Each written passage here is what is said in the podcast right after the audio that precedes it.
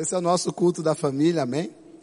E todas as vezes que nós participamos desse culto, nós vamos ajuntando tijolos por tijolos para essa construção que é um sucesso, a questão família. Sabe, querido, se não fosse a família, a sociedade estava perdida. E Deus, Ele fez essa instituição família e pode ter certeza, se Ele estiver junto, tudo vai bem. Tudo já deu certo. Como vai sua família? Por algum tempo da minha vida eu não pude falar isso, né? Como que minha família ia, porque realmente eu fui uma pessoa criada sem família.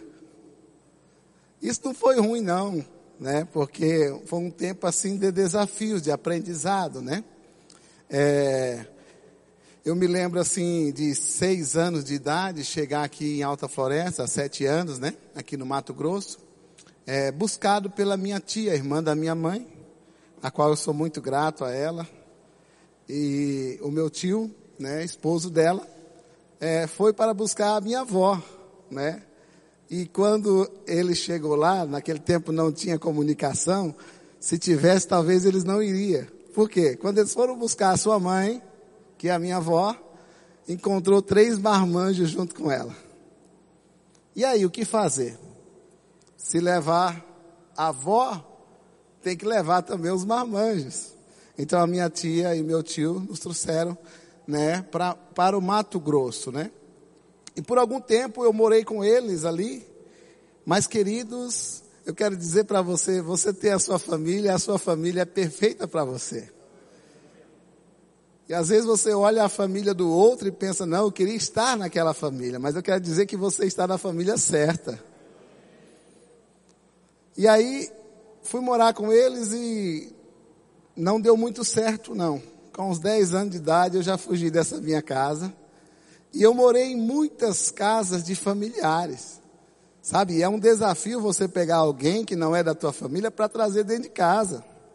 Depois que eu casei, eu acho isso uma das coisas mais difíceis para mim fazer. Sabe, mas naquele tempo, com a graça de Deus, as pessoas me aceitaram em suas casas. E eu morei em várias casas familiar e eu pude ver como cada família é. E quero dizer que aquela família era perfeita, por mais que eles pensavam que não. Mas quando eu entrava naquela família, se tornava imperfeita. Isso quer dizer para nós que você está no lugar certo, na família certa, que Deus escolheu para a sua vida. E sendo assim, é preciso nós entendermos sobre responsabilidades. Vamos lá abrir a palavra lá em 2 Timóteo, no capítulo 3, no versículo 1.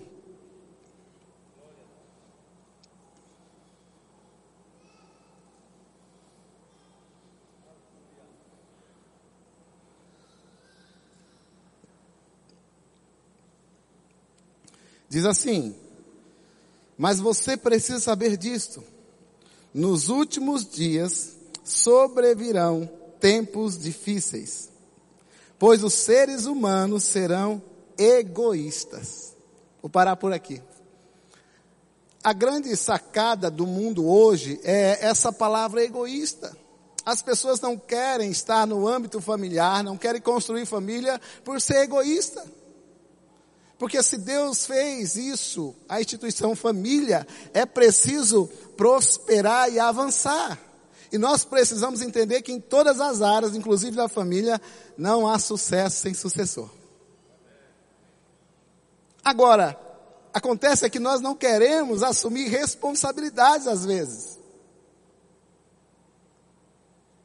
Eu me lembro uma vez que eu trabalhava em uma empresa aqui, havia mais de 120 funcionários naquela empresa, e eu era, eu era é, representante comercial, e eles intentaram em me demitir. Só como eu tinha um bom tempo de firma, eles queriam que eu pedisse as minhas contas, para não pagar os direitos, talvez. E, é, uma vez o gerente geral, ele chegou em mim e falou assim, cara, pede as contas e sai logo. Porque a empresa quer rebaixar você no local mais é, difícil, né? no início, para trás. E aí, quando eu ouvi aquilo, me veio uma sabedoria. E aí quando eu encontrei o patrão, falei assim: "O gerente disse que você quer me rebaixar naquela área inferior". Ele falou: "Sim, porque o gerente está precisando de alguém naquela área". E eu falei para ele assim: "Tudo bem, eu vou ir". Ele disse: "Você vai se rebaixar naquela área?" Eu falei: "Vou". O que é importante para mim é que você não mude o meu salário. Porque, queridos, se o lugar onde eu fosse não me tari, é, traria responsabilidade a qual eu tinha e pagasse o mesmo valor, eu queria estar. E foi bom que quando eu disse essa palavra, no momento ele ficou chateado. Não, aquela área não ganha o que você ganha em representação. Isso é errado. E assim, no meu coração eu pensei, agora ele me manda embora. Mas sabe que aquela palavra abriu o coração dele?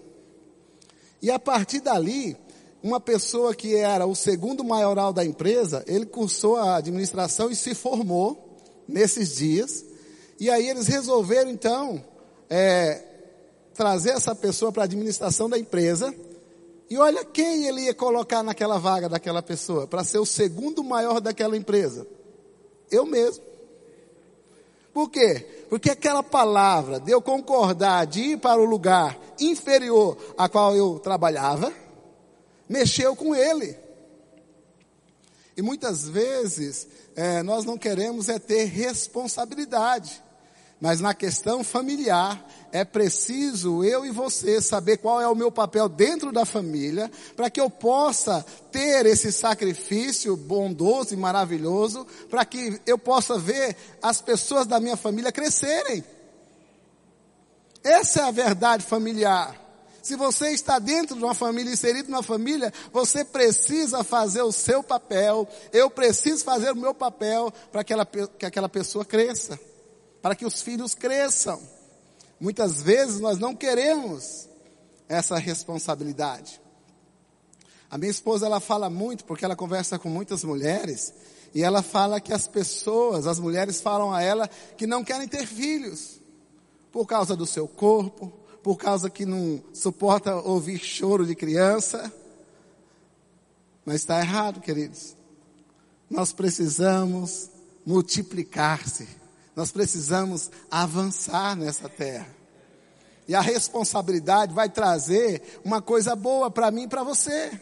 Porque é sinal que eu e você estamos fazendo aquilo que Deus chamou para nós fazer. Abra a tua palavra em Eclesiastes capítulo 4.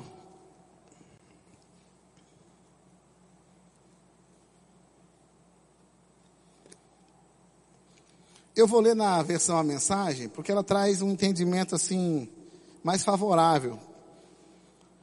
No versículo, capítulo 4 de Eclesiastes, no versículo 7, diz assim, talvez é importante, talvez se você não tiver a mensagem aí, só ouvir para você entender melhor. Diz assim: Foi então que eu vi outro absurdo da vida. Um homem solitário, completamente sozinho, sem filhos, família ou amigos, e ainda assim Trabalhava como louco noite e dia, sem parar. Era compulsivo, sempre queria mais e mais. Nunca parava para se perguntar: por que é que eu estou trabalhando feito burro de carga, deixando de me divertir? E quem se importa? Que grande absurdo, completamente inútil. Olha só. Uma pessoa que eu não posso nem trazer o adjetivo de egoísta, porque ela não estava pensando nem nela mesma. Ela estava pensando em viver sua vida e trabalhar e conquistar riquezas e de repente ela vai deixar isso para quem? Qual é o sucesso de uma pessoa que vive nessa terra somente para nascer, crescer e morrer? Sem deixar um legado, uma história.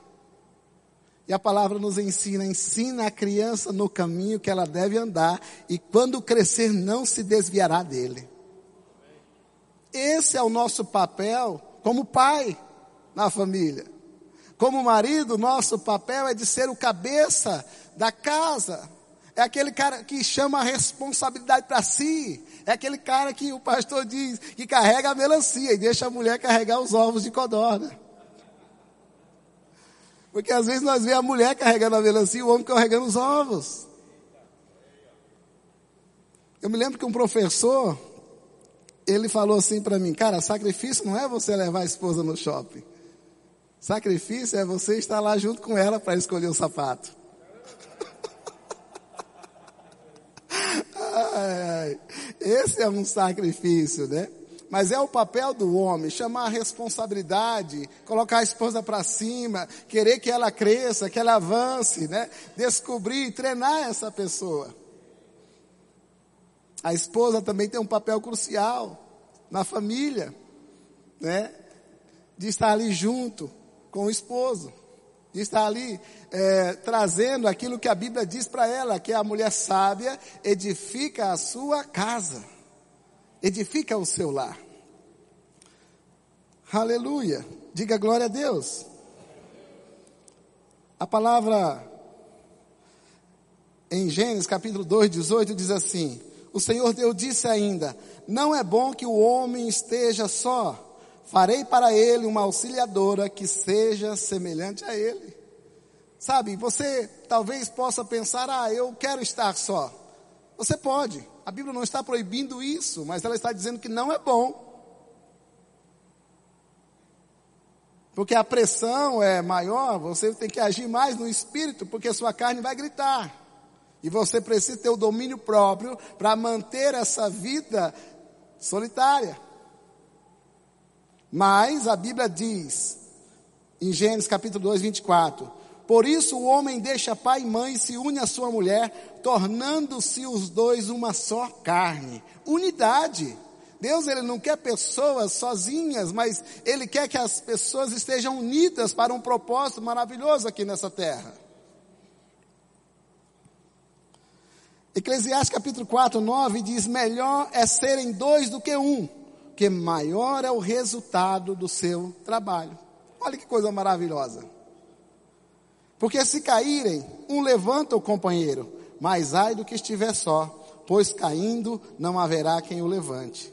Também se dois dormirem juntos, eles se aquecerão, mas se for um sozinho, como se aquecerá?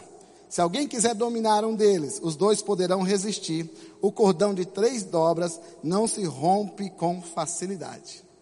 Deuteronômio 32, 30. Um põe mil para correr e dois faz fugir dez mil. Não é maravilhoso isso? Mas, muitas pessoas não estão querendo essa responsabilidade. Eu fiquei buscando na palavra e Deus me trouxe também o entendimento da vida de Isaac. Quanto sabe que Abraão mandou um servo buscar uma esposa para Isaac? Rebeca, sua parente, uma pessoa do seu lugar, da sua casa, uma pessoa que cria naquilo que ele acreditava. A Bíblia não diz que ele fez test drive, a Bíblia não diz que ele testou. Não, quando ele viu ela, ele casou com ela e ele assumiu aquela responsabilidade. Sabe que nós, como cristãos, quando vamos arrumar uma pessoa para casar, nós devemos primeiramente saber o que a palavra diz sobre o casamento. Eu já vi jovens casar sem aquele amor, mas já e olhar para a palavra e dentro daquele relacionamento ele tem um grande amor. Porque quando eu escolho uma pessoa para mim, eu estou dizendo, isso cristão, eu escolho essa pessoa para fazer ela ser um sucesso. Para fazer essa pessoa ser feliz, como a palavra me ensina. Então aí vai vir defeitos. Porque você vai olhar um carro na concessionária, você está olhando aquela lindeza, aquela boniteza, aquele carro maravilhoso. Só que só depois que você andar nele é que você poderá descobrir alguns defeitos. E aí, quando nós casamos e que os, de, os defeitos são colocados à mostra, você vai brigar? Aí, ó, quem falou não. Eu quero dizer para o irmão Glebs, a irmã Sandra, que é o seguinte: o irmão ainda não me autorizou a dizer o seu nome. Mas existe um casal aqui na igreja que também nunca brigou. Inclusive, eles têm mais anos de casado do que os dois. Só que um deles, e é até, vai dar até pregação isso agora, um deles é, achou que tinha brigado já em alguma vez na vida. E o outro não. Por quê? Porque eles ficaram muitos anos sem conversar sobre esse episódio que eu vou falar agora. É uma das coisas que o casal, a família não deve deixar de fazer, é conversar. É colocar os pratos, os panos, né, limpos, os pratos ali, né? então esse casal né, estava em casa e de repente nós falamos do Glebson, né? Porque o Glebson agora e a irmã Sandra, né? E eles falaram, opa, nós também nunca, um deles falou, nós também nunca brigou. A irmã falou, opa, nós brigou sim. Aí ele falou, que dia? O dia que você estava na estante, parecia que estava nervoso e derrubou a radiola nos meus pés. E ele, não, aquilo foi um acidente. Ele derrubou sem querer. E ela achou que ele tinha derrubado de propósito. Porque não conversaram. Um pensou, não, esse posto do Glebs é meu. E a outra irmã, eita, só por causa de uma briga nós não ganhamos do Glebs. Então, queridos, nós devemos conversar. Conversar, entendeu? Para se descobrir. Porque casamento é uma construção. Salmo 127, se o Senhor não edificar a casa, em vão trabalha aqueles que a edificam. Tem que ter o envolvimento da palavra, tem que ter o envolvimento de Deus, porque o casamento é um propósito de Deus. E que Deus une, o homem não separe. E por que separa? Porque começa a olhar fora da palavra. Eu sei que muitas vezes, quando nós vamos arrumar, né, uma pessoa para casar, a gente vem com aquele amor de atração, aquele amor eros, né? A gente vem ali atraído, né? E dentro do casamento, como o pastor já ministrou aqui, existem os outros tipos de amores, storge, filéu, que vai congregando junto ali com o casamento. Mas eu quero dizer para você que esse casamento de sensual, esse, esse amor sensual, esse amor de companheirismo, esse amor de amizade, eles podem falhar. Porque em si mesmo eles não têm força de eternidade. Mas o amor de Deus segura todos eles. Então o amor de Deus é que segura o amor Eros. Se o amor Eros está em baixa, olhe para o amor de Deus e o amor de Deus fará ele estar em alta. Não há necessidade, querido, de um cristão casar. Ah, pastor, mas eu queria trocar de mulher. Eu quero te dar uma dica agora que eu aprendi há muitos anos. Quando vier esse desejo de trocar de companheira, troque o perfume dela. É outra mulher. E tudo vai bem para você. Às vezes nós queremos trocar porque somos egoístas e esquecemos do nosso papel dentro do ambiente ou do âmbito familiar. Aleluia. Então é necessário, querido, nós como cristãos, mostrar para essa sociedade que eles estão enganados. Que o casamento nasceu para dar certo. E que nós devemos que esquecer às vezes essa questão de sentimentos. E olhar para a palavra, porque a palavra vai fazer com que eu mude meus sentimentos. Sabe, muitas vezes coisas que nós achávamos, achávamos que era verdade, a renovação da mente vai mostrar pela palavra que a verdade é o que está escrito na palavra a respeito de casamento e a respeito da criação de filhos. E o marido tem um papel fundamental, a esposa também tem, e os filhos também têm. Por isso é necessário nós estarmos conectados a essa visão, a essa palavra, para ensinar todos pela palavra de Deus qual é o papel fundamental para o crescimento dessa construção maravilhosa que nunca acaba. Dia após dia nós estamos construindo, construindo e construindo. Amém? Então nós não sejamos essa pessoa egoísta, pensando em nós mesmos, pensando somente nos nossos desejos e esquecendo o nosso papel fundamental que é praticar a palavra de Deus. Aqui em Provérbios capítulo 1, no versículo 8, diz assim: Meu filho, ouça o ensino do seu pai e não despreze a instrução de sua mãe. Aí é uma dica boa para o filho. Ouvir a instrução do pai e da mãe. Sabe, quando eu morei nessas casas, as pessoas nunca me deram é, conselho errado. Eles sempre me deram instrução, por mais que eles não eram cristãos, de acordo com é, de acordo com uma maneira de um homem tem que viver. Mas muitas vezes os filhos não estão entendendo, não estão querendo escutar o conselho do pai, o conselho da mãe. E é preciso escutar o pai e a mãe. Provérbio 17, 6. Coroa dos velhos são os filhos dos filhos. Olha que maravilha. E a glória dos filhos são os pais. Salmo 127, 4. E o Senhor falou comigo esses dias sobre esse salmo. Diz assim: Como flechas na mão do guerreiro, assim são os filhos da sua mocidade. Herança do Senhor são os filhos, o fruto do ventre, seu galardão. Feliz o homem que enche deles a sua aljava. Jamais será envergonhado quando enfrentar os seus inimigos. Queridos, eu fico pensando se eu não tivesse os meus filhos hoje, como eu seria. Hoje eu posso contar com meu filho que é meu braço direito. A minha filha está trabalhando comigo. O meu caçula vai trabalhar comigo em uma das empresas. Olha como é bom, porque é como aquele guerreiro que precisou da flecha na sua aljava. Ele tem como tirar e resolver a sua situação. Olha, eu tenho 43 anos e eu tive o meu primeiro filho com 18 para 19 anos. Hoje ele tem 24 anos.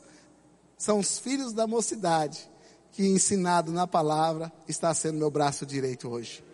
Olha que coisa maravilhosa. E se eu fosse aquele cara egoísta? Não. Apesar que quando eu estava namorando, vou falar do meu pecado aqui, falando de responsabilidade, né? Estava namorando, aí naquele tempo não era cristão, e a gente foi fazer o test drive. e aí logo, né? Aquilo que semeia, colhe, né? Aí a minha esposa falou, tô grávida. E eu corri por sete caminhos, né? Com medo de assumir a responsabilidade, porque imagina eu, uma pessoa que morou muito tempo na rua, morou em casas e casas, famílias e famílias, né? Precisava desse apoio para se sustentar. De repente agora eu estou com uma mulher e também com um filho, com 18 anos, né? Então eu queria fugir da responsabilidade. Aí, depois que eu assumi a responsabilidade, aluguei uma casa, comprei os móveis fiado e coloquei minha família lá.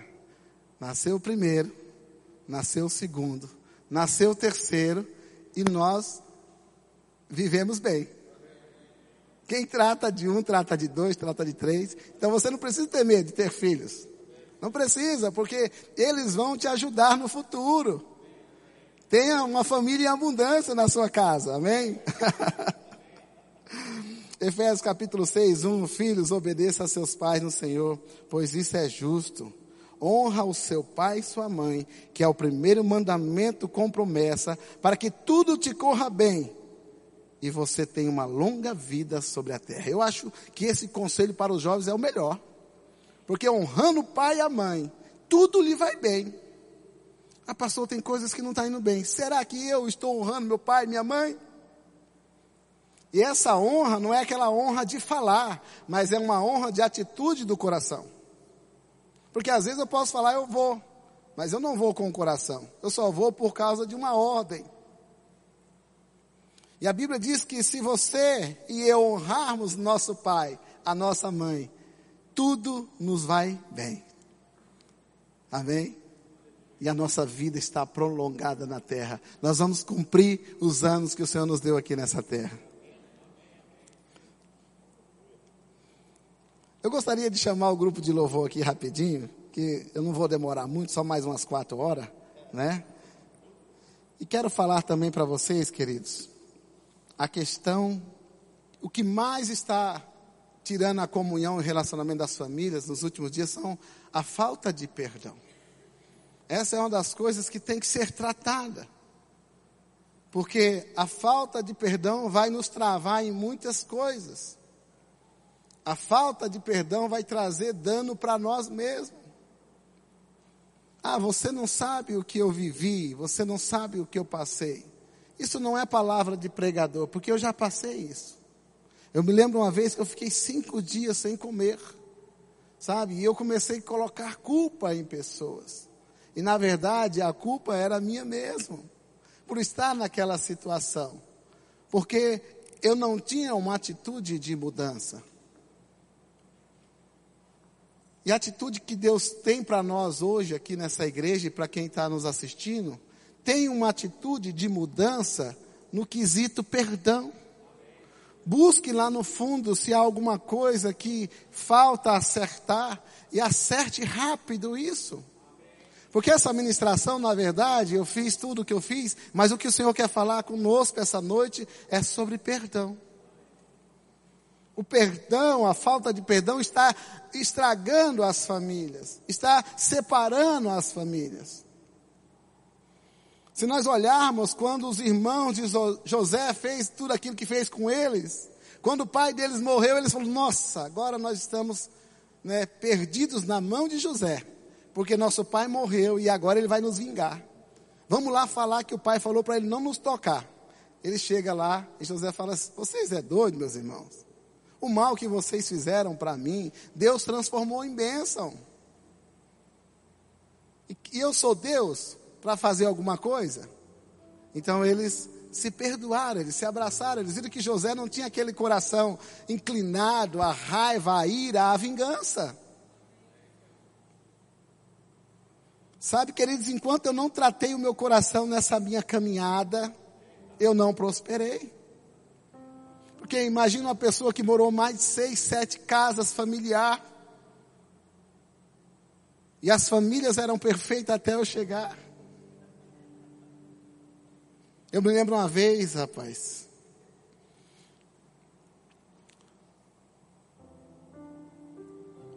Fui morar na casa de um tio. E meu primo me chamou para ir numa discoteca. Eu acho que eu tinha 12 anos ao meu nível de conhecimento. Fui até de óculos escuros à noite. E nós chegamos em casa por volta das onze e meia, cara. Eu tinha morado uma semana nessa casa só. E aí,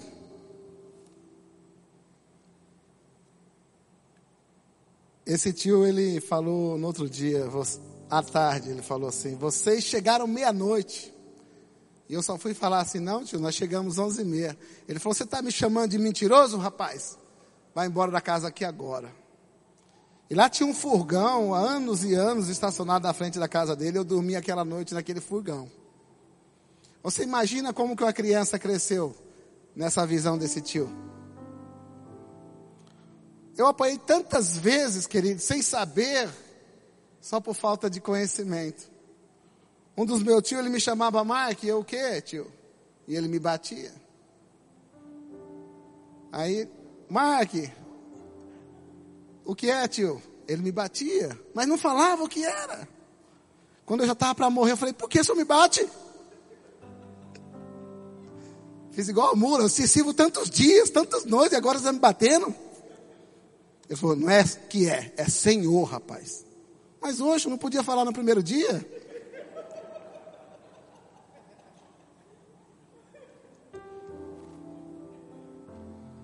Fui morar na creche em Alta Floresta, chamada Pinarte, existe até hoje, eu sou grato também por essa creche. Aí lá engracei com a menina, e havia uma festa naquele dia na creche. E aí eu e essa menina saímos afastados para um lugar, e era cuidado por umas irmãs, freira. E aí, uma amiga nossa falou: a irmã está indo atrás de vocês. E eu falei, por onde ela está vindo? Ela pela esquerda e eu fui pela direita. Quando eu fui pela direita, dei de cara com a irmã. E ela nos levou no gabinete e falou assim: Aqui vocês são irmãos, não podem namorar. Um tem que sair. E eu não tinha nem para onde ir. Eu falei: É eu que saio. E saí daquela creche também. Fui morar com uma pessoa que roçava pastos. E aí, eu fui roçar pastos também. E nós tínhamos um costume naquele tempo de brincar assim de uma piada assim, boca de burro. E o cara tinha mesmo uma boca de burro. E eu, em vez de olhar para a boca dele, né? E eu falei: O que é seu boca de burro? Estava deitado numa rede, ele falou: Fala de novo, boca de burro. E eu me lembro que naquele acoitamento, naquela rede, eu fiquei quietinho. Mas quando ele deu espaço, eu peguei uma foice. 13 para 14 anos. Eu falei, boca de burro, boca de burro, boca de burro, boca de burro. E ele já tinha matado pessoas já. Só que eu não sabia disso, né? A esposa falou: Não dorme aqui hoje, não dorme aqui, pelo amor de Deus. E eu vou para a estrada daquela fazenda pegar carona. Nossa, dormi três dias sem pegar carona naquela estrada. Quando eu chego na cidade, eu vou morar na casa dele, porque ele está na fazenda e a família dele não sabia do que tinha acontecido. E eu fui morar na casa dele e as pessoas, cadê o pai? O que, que deu que você veio? Não, eu quis vir e tal, né? Doido para arrumar um lugar para sair logo da casa. Que eu quero dizer para vocês com tudo isso?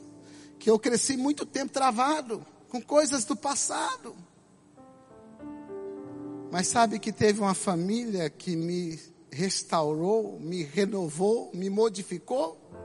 E sabe qual foi essa família? Quando eu aceitei Jesus como Senhor e Salvador, Deus falou: Bem-vindo à família de Deus.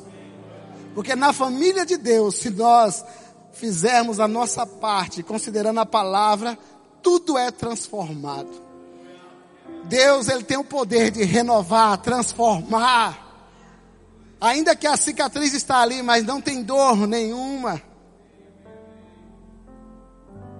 É tão passageiro, a Bíblia diz que é o homem.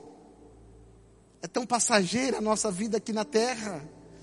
Está tão corrido, tão rápido. Para uma família guardar picuinhas? Pare com isso, irmão.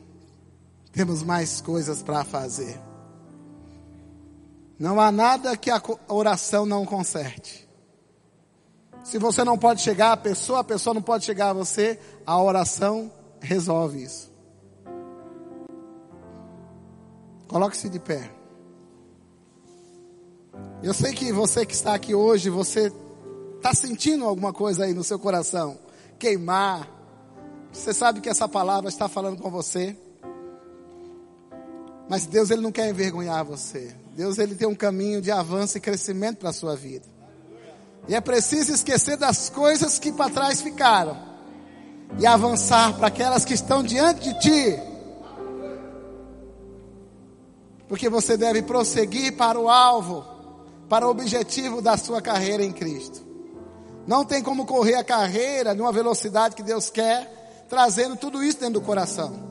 Então Deus quer que você realmente tenha uma atitude de não ser egoísta e liberar perdão e pedir perdão e voltar a se relacionar no sentido de amizade, no sentido de comunhão. Sabe? Isaac, filho de Abraão, ele teve problema com seus filhos. Esaú vendeu seu direito de primogênito para Jacó, por um prato de lentilha.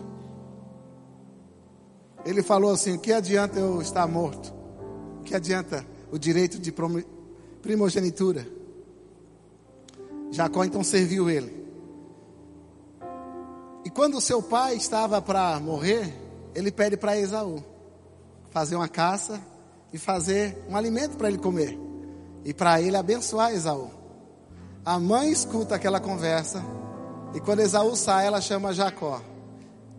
E Jacó ainda fala uma coisa: não, mas não vou fazer isso, porque vai cair para mim maldição. Ela falou que a maldição caia em mim. Então ela elaborou um projeto ali. E ela colocou pelos em Jacó, ela colocou a roupa de Esaú, e Jacó foi lá, levou os cabritos que a mãe preparou, e o seu pai comeu e abençoou Jacó. Quando Jacó sai da presença de Isaac, chega Esaú com a caça. E aí o pai sentiu um tremor, porque sabia do que tinha acontecido ali. Ficou sabendo através, né, na chegada de Esaú. Então as bênçãos são para Jacó. E Esaú era para servir Jacó por causa dessa bênção. E ele falou assim: quando passar os tempos de luto, eu vou matar o meu irmão. A mãe, com medo de perder os dois filhos, fala para Jacó ir para a casa do seu tio Labão. E Jacó, então, olha só o transtorno, tá, tá entendendo transtorno familiar?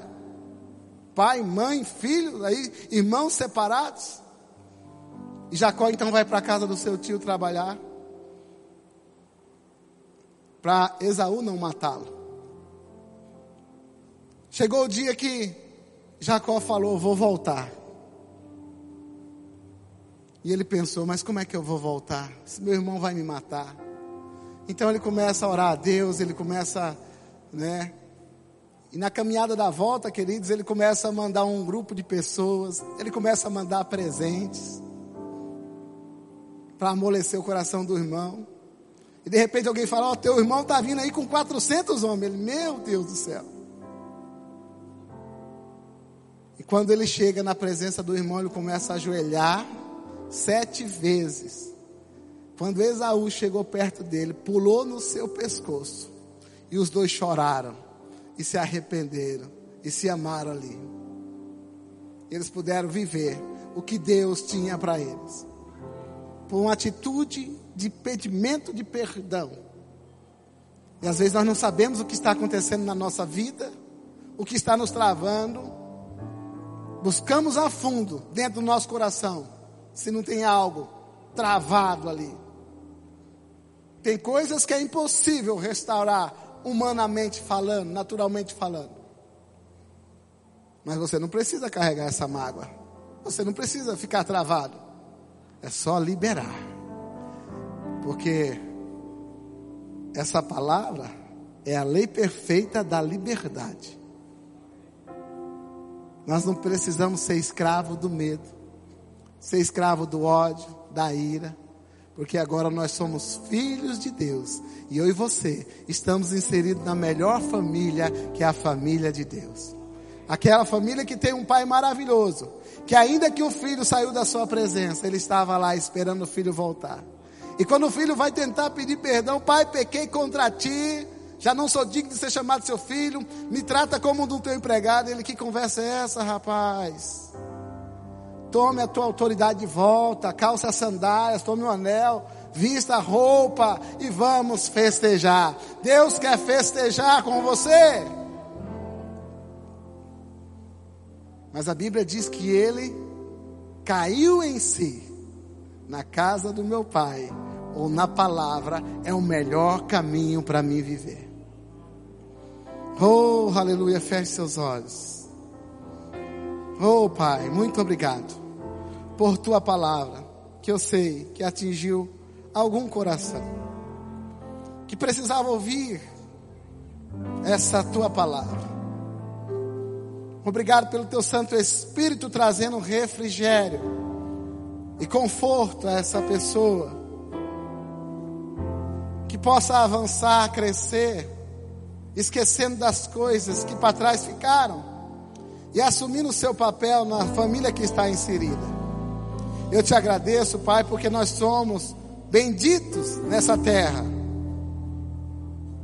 Que nós possamos avançar e crescer no âmbito familiar, cada um fazendo o seu papel, cada um promovendo o crescimento um do outro, cada um sendo um suporte no, no sentido de crescimento e apoio a essa pessoa. Nós te agradecemos, Pai, pelas famílias cristãs que oram, que avançam, que realmente vivem uma vida certa, em linha com a palavra, sendo influenciadores de casamento. Pessoas que não vivem pelos sentimentos, mas sim joga para baixo o sentimento através da palavra. Porque a tua palavra é a verdade, a tua palavra é o remédio, a tua palavra é o alimento que nos sustenta todos os dias.